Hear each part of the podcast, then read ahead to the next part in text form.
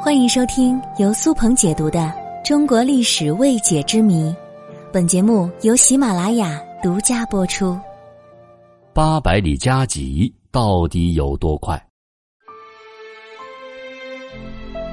在很多古装历史剧中，遇到紧急军情的时候，我们经常会看到一个人骑着一匹马冲过滚滚的人流，嘴里喊着“八百里加急，挡路者死”。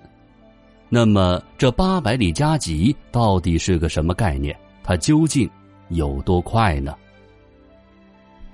在古代，八百里加急加的其实是马，急的是信件。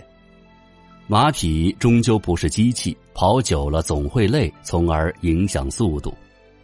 为了解决这个问题，古人就每隔二十里设一个驿站，驿站分驿站。铺三部分，驿是官府接待宾客和安排官府物资的运输组织，站是传递重要文书和军事情报的组织，是军事系统所专用，而铺呢，则是由地方的州县政府领导负责公文信函的传递。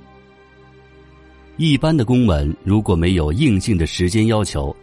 大概每天会送百八十里左右，而一旦需要传递的公文上注明了“马上飞递”的字样，就必须以每天三百里的速度传递。如果遇到更加紧急的情况，传送的速度可达每天四百里、六百里，最快达到八百里。每天行驶八百里，仅靠一个人和一匹马是绝对不可能做到的。通常情况之下，送情报的人到驿站就要换人换马，再接着传递下去。传送紧急文件的时候，每个驿站都要用快马。这样虽然不是千里马，但是每匹马都会拼命跑，也可以一日千里左右。八百里加急就用来表示在紧急情况之下传递的最为重要的信息。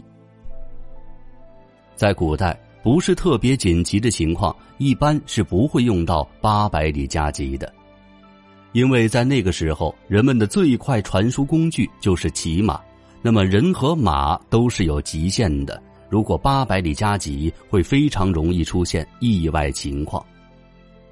而在唐朝，有两次非常著名的八百里加急，一次是安禄山造反。当时范阳离华清宫有三千里地，但是范阳的安禄山造反第五天，华清宫的唐玄宗就知道了。而另一次是宋荔枝。相信大家都听过这么一句古诗：“一骑红尘妃子笑，无人知是荔枝来。”描写的就是这个场景。因为杨贵妃特别喜欢吃荔枝。所以，唐玄宗就下令让他们用八百里加急从岭南运送荔枝到长安。据说，荔枝抵达长安的时候，外壳上的水还没有干，可想而知，当时的八百里加急是有多快。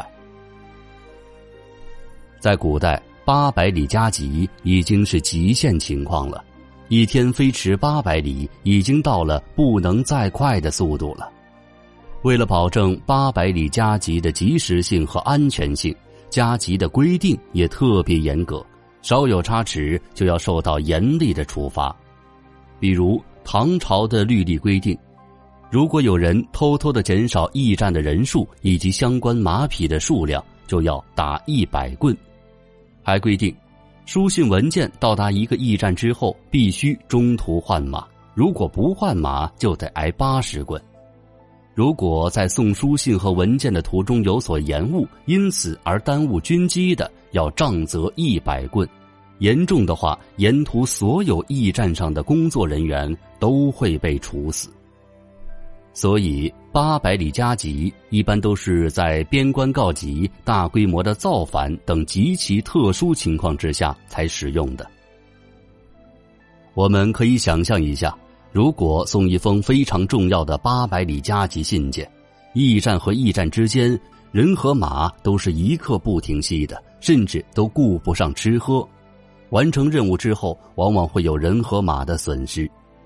如果遇到紧急的情况，许多宝马良驹都顶不住长途跋涉，而骑马又是一件极其危险和伤身劳累的事情，一不小心可能就会人仰马翻出事故，或者通宵达旦的送信被累死。所以说，八百里加急都是拿命换来的。八百里加急如果放在现代，根据目前的道路质量。如果从洛阳出发，大概一到两天就可以达到北京和上海；即使是新疆偏远的地区，也可以在一周之内到达。所以相比之下，八百里加急的速度让现在的很多快递都望尘莫及。